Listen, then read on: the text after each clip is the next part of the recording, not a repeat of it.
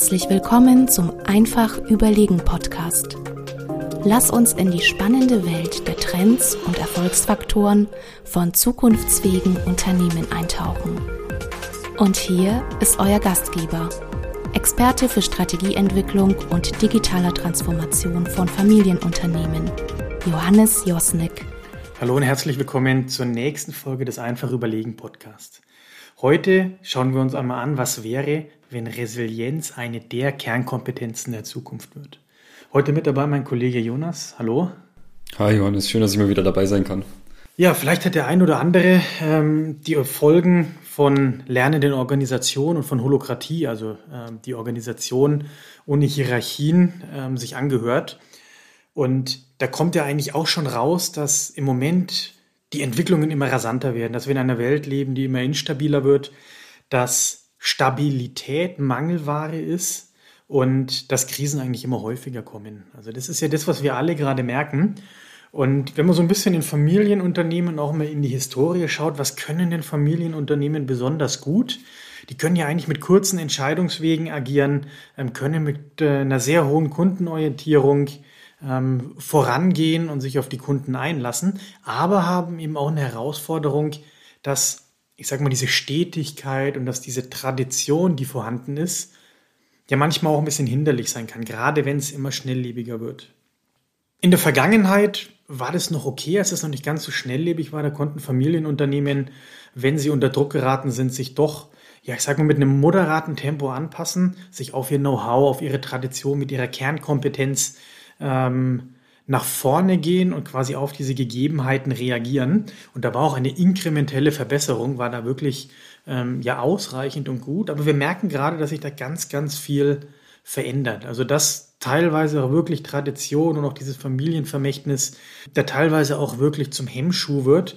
Ähm, das Tempo, was notwendig ist ähm, für die aktuellen Gegebenheiten, das Tempo zu halten. Man merkt einfach eins, damit heutzutage Familienunternehmen Krisen auch wirklich managen können, braucht es in meinen Augen eine ganz neue Kernkompetenz. Und zwar ist es Resilienz. Ja, Johannes, und du sagst es schon, Krisen sind ja früher doch irgendwie in, in größeren Abständen aufgetreten. Jetzt sind wir gerade aus Corona raus oder doch noch mittendrin. Jetzt kommt schon die Ukraine-Krise. Also alles kommt ähm, gefühlt Schlag auf Schlag. Auch meine ähm, ja, Generation ist ja, glaube ich, gefühlt, seit ich ähm, im Kindergarten war, nur noch in Krisen unterwegs. Und dementsprechend ähm, immer im Krisenmodus ähm, ist das Thema Resilienz ja auch eines, das ähm, schon seit Jahren immer wieder aufploppt. Ähm, das hat wahrscheinlich jeder schon mal gehört. Ähm, schon 2013 war es auch mal das Kernthema des World Economic Forums. Und ja, man hört es ganz oft, man stolpert oft drüber und was wir aber heute ja wirklich mal machen wollen, ist das Thema als Kernkompetenz auch herauszuheben, ähm, vielleicht nochmal in die verschiedenen Facetten ein Stück weit zu dekonstruieren und da nochmal gezielt drauf einzukommen. Ganz ja, grundlegend ähm, kommt Resilienz vom lateinischen resiliere, zurückspringen und wurde dementsprechend vor allem auch in der Werkstofflehre ähm, für die, in, zur Bezeichnung der Rückförmungsfähigkeit von Werkstoffen verwendet. In der Managementlehre wurde es dann erst später aufgegriffen, wo man ähm, Resilienz ja vor allem zur Bezeichnung der Fähigkeit, Krisen zu bewältigen und widerstandsfähig zu sein nutzt. Ähm, und für uns hat immer auch im Strategiekontext Resilienz zwei Facetten. Zum einen natürlich die individuelle Ebene, also die Resilienz jedes Einzelnen selbst. Und dann natürlich auch die Resilienz auf organisatorischer Ebene. Ich finde es gerade ganz spannend, dass du sagst, dass ja eigentlich Resilienz ein sehr, sehr altes Thema schon ist, dass es das schon lange gibt und sich eigentlich immer mehr jetzt dominant entwickelt. Und ganz häufig, wenn man sich heutzutage mit Resilienz auseinandersetzt, hat man immer wieder dieses Thema auf der individuellen Ebene. Ähm, was ein bisschen zu kurz kommt in meinen Augen, ist das Thema, was heißt das denn für die Organisation? Und ich würde vorschlagen, wir schauen uns doch mal beide Themenkomplexe an, dass wir vielleicht mal einsteigen, einmal kurz drauf gucken, was ist denn individuelle Resilienz, bevor wir dann in das Thema organisationelle Resilienz gehen. Ähm, ich glaube, das macht Sinn, dass wir mal die beiden Facetten uns genauer angucken. Und da gibt's ja, ähm, wenn wir auf der individuellen Ebene sind, gibt's ja sieben Resilienzfaktoren, ähm, die eigentlich sich so durchgesetzt haben in der, in der Managementlehre, die quasi Resilienz beschreiben. Ja, und da würde ich ganz gerne auch mal ein paar Punkte rauspicken. Ähm, ich glaube, was ganz gut passt, wir hatten es ja vorhin schon gehört, wieso können die Eigenschaften von Familienunternehmen vielleicht gerade in Krisen gefährlich werden, ist eines diese, eine dieser Facetten Emotionssteuerung, nämlich die Fähigkeit, diese destruktive Gefühle auch mit einer inneren Distanz wahrzunehmen, zu neutralisieren, da ein Stück weit drauf einzugehen. Ähm, und gerade da haben wir natürlich in Familienunternehmen, wo oft sehr, sehr viel auch emotional ähm, an dem Unternehmen hängt, an all dem, was im Unternehmen passiert, natürlich Schwierigkeiten, oftmals dann diese, diese innere Distanz auch aufzubauen, ähm, was aber genau auf persönlicher Ebene, gerade auf Gesellschafter, auf Inhaberebene natürlich eine zentrale Facette der Resilienz ist. Was dann da noch dazu kommt, ist ja so diese Impulskontrolle. Das ist auch der zweite ähm, Faktor. Also wie gehe ich denn damit um, in Krisensituationen auch meine Impulse zu steuern? Ähm, und je mehr man natürlich emotional in dem Thema mit drin ist und desto mehr man impulsgesteuert ist, ja, desto herausfordernder ist es dann auch wirklich mit klarem Kopf in der Krise an so ein Thema ähm, heranzugehen. Ja, zwei weitere Punkte, die da vielleicht noch ein Stück weit Hand in Hand gehen in dem Thema, ist das eine natürlich Selbstwirksamkeit, sprich irgendwo davon überzeugt zu sein, dass man das eigene Geschick ähm, auch selbst beeinflussen kann, dass man den Herausforderungen gewachsen ist. Und da kommen wir auch schon im nächsten Punkt, auch mit einem realistischen Optimismus am Ende des Tages an immer neue Herausforderungen heranzugehen. Und das Ganze sollte man natürlich auch paaren mit dem Thema Empathiefähigkeit. Also wie gehe ich denn noch mit so Themen um? Wenn es mal schwierig ist, wie schaffe ich es denn, Leute mitzunehmen? Und wie schaffe ich es aber auch mit einer Zielorientierung das Ganze zu machen? Also es bringt ja nichts, ziellos in so ein Thema zu gehen, sondern da wirklich mit dran zu gehen. Und ich finde, wenn man das ja mal jetzt zusammenfasst, bei der individuellen Resilienz ist es besonders wichtig, dass der Faktor Mensch im Mittelpunkt steht. Also hier geht es nicht darum, Effizienzaspekte in den Vordergrund zu, zu stellen, sondern wirklich, wie schaffe ich es, dass ein Mensch in Krisensituationen auch mit klarem Kopf wirklich agieren kann.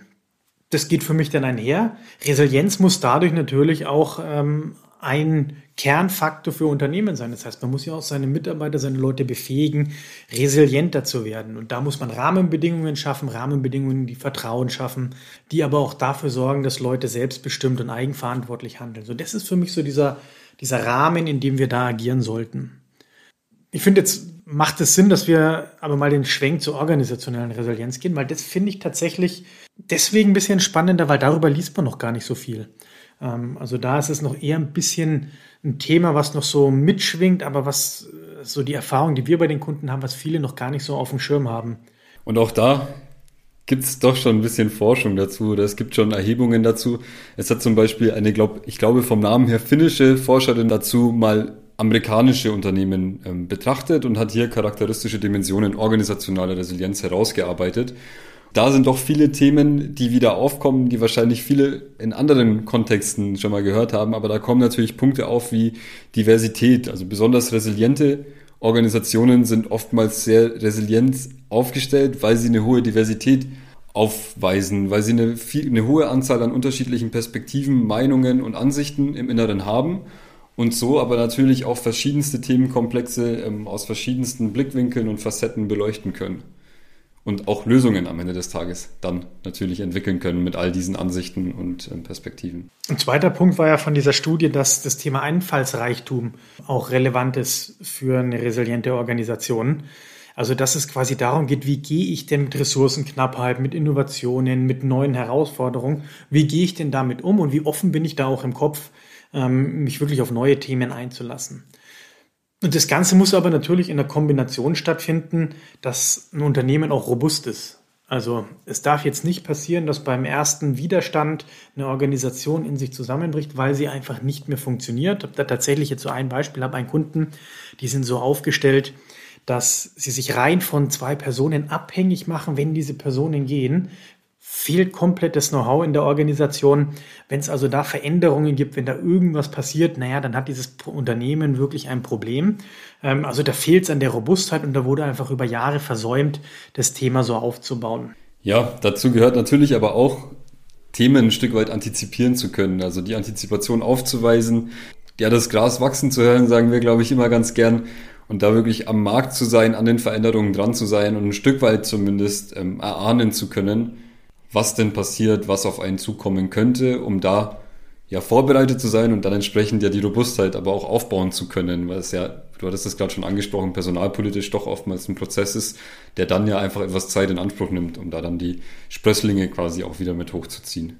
Ja, und Zeit ist da genau das Schlagwort. Es geht halt auch nicht ohne Ausdauer. Also diese Erwartungshaltung, naja, ich entscheide heute mal eine Sache und morgen ist sie gleich umgesetzt und alles ist gut ah, das funktioniert heutzutage nicht mehr. Man muss wirklich mit Ausdauer, Beharrlichkeit, ähm, ja, und auch einer gewissen Leidensfähigkeit in meinen Augen in so einem Prozess ähm, gehen und musst da auch offen sein. Also Leute müssen Lust drauf haben, auch mal, ich sag mal, Marathon zu laufen und nicht nur die ersten zwei Kilometer, sondern auch hinten raus, wenn es mal ein bisschen schwieriger wird. Und ich glaube, genau das ist wahrscheinlich, oder zumindest für mich aus meiner Erfahrung bisher einer der wichtigsten Punkte. Ich habe das Glück, ähm, einige Unternehmen auch in ihrer Transformation begleiten zu können. Und natürlich ist Ausdauer da ein zentrales Element, auch an den einzelnen Projekten, an den einzelnen Initiativen am Ende des Tages dran zu bleiben, beharrlich zu sein, da auch, wenn es mal schwierig wird, diese Zähigkeit eben zu beweisen, ähm, leidensfähig zu sein, da eben diese extra Meile auch zu gehen. Also da sehen wir es ja auch im Projektmanagement, wenn wir da ein Projektmanagement Office beispielsweise aufsetzen bei unseren Kunden, dass das ja oft die kritischen Phasen sind, in die man dann meistens nach den ersten paar Monaten, wenn das erste Feuer ein bisschen abgeflacht ist, ähm, dann hinein manövriert und dann natürlich auch am Ball bleiben muss. Und ich würde gerne das noch um einen Themenkomplex ergänzen, weil das ist jetzt nicht in der Forschung mit drin gewesen, aber das Thema Anpassungsfähigkeit, das kommt mir da ein bisschen zu kurz, weil tatsächlich, was wir gerade erleben bei Unternehmen ist, dass wirklich gute Unternehmen, die wahnsinnig viel Know-how haben, die gute Technologien haben, dass die nicht in der Lage sind, sich gut an die neue Gegebenheiten anzupassen. Und das ist für mich ein ganz entscheidender Punkt. Das wird eins der Schlüsselerfolgsfaktoren der Zukunft sein. Wie gehe ich damit um, dass ich auf neue Gegebenheiten reagieren kann? Das heißt, keine Zustandensysteme. Das heißt, keine Machtthemen untereinander. Dieses Abteilungsdenken, das ist ein obsoletes Denken. Aber da sind wir in einem Bereich, wo es um Kultur geht. Und ich finde, wenn man sich jetzt mal das ganze Thema anguckt, dann merkt man schon, dass gerade bei der organisationellen Resilienz viele Themen mit reinfließen, die aber auch eine individuelle Resilienz von den einzelnen Personen brauchen. Das heißt, es wird nicht gehen, dass man sagt, naja, wir sorgen jetzt dafür, dass ein Unternehmen anpassungsfähig, robust, mit viel Diversität aufgestellt ist, vergessen aber die Mitarbeiter mitzunehmen. Also es geht nur Hand in Hand, wenn beides wirklich zusammenläuft. Wenn du mal so einen Blick in dein eigenes Unternehmen wirfst, da gibt es für mich ein paar Fragen, die man mal beantworten kann, so eine kleine Checkliste Resilienz. Wenn du dich einfach mal hinsetzt und folgende Fragen beantwortest. Werden die Herausforderungen bei dir im Unternehmen eher als Chance oder Risiken gesehen? So ein, eine zentrale Frage, die ich ganz spannend finde. Oder ist das Ausprobieren neuer Dinge mit, Freunde, mit Freude verbunden? Also habt ihr Spaß dabei, wenn neue Sachen kommen? Oder ist es immer so ein, ich sag mal, ein Kampf, müssen viele politische Themen ähm, erstmal überwunden werden oder sind da ganz, ganz harte Widerstände? Ich finde, das ist ein guter Indikator, wie weit man selber schon bei dem Thema Resilienz in seiner Organisation ist. Und dann natürlich sich einfach mal die Frage stellen, wie ausgeprägt ist denn die Robustheit äh, im Umgang mit Stress und Druck? Also was passiert, wenn wirklich mal unvorhergesehene Dinge kommen? Viele Unternehmen erleben das gerade, Lieferketten, die zusammenbrechen. Wie geht das Unternehmen damit um? Wie gehen die Mitarbeiter damit um?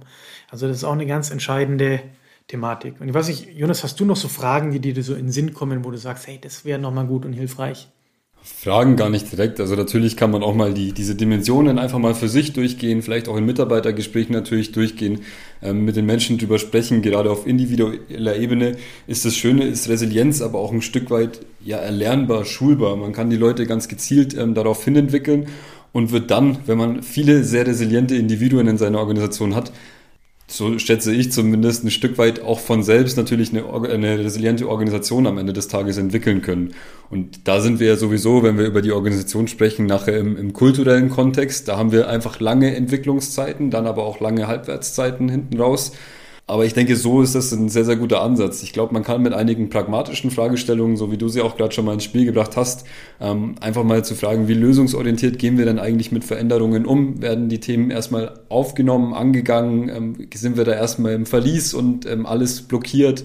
Und keiner geht mit. Also ich glaube, das sind ja schon mal gute Indikatoren, um dann aber wirklich auch Entwicklungspfade zu entwickeln. Ähm, Fragestellungen, denke ich, die man sicherlich auch in Entwicklungsgespräche mit einzelnen Mitarbeitern und Führungskräften mitnehmen kann, um dann ja sukzessive an der Kultur und schließlich ja auch an der, an der organisationalen Resilienz schrauben zu können.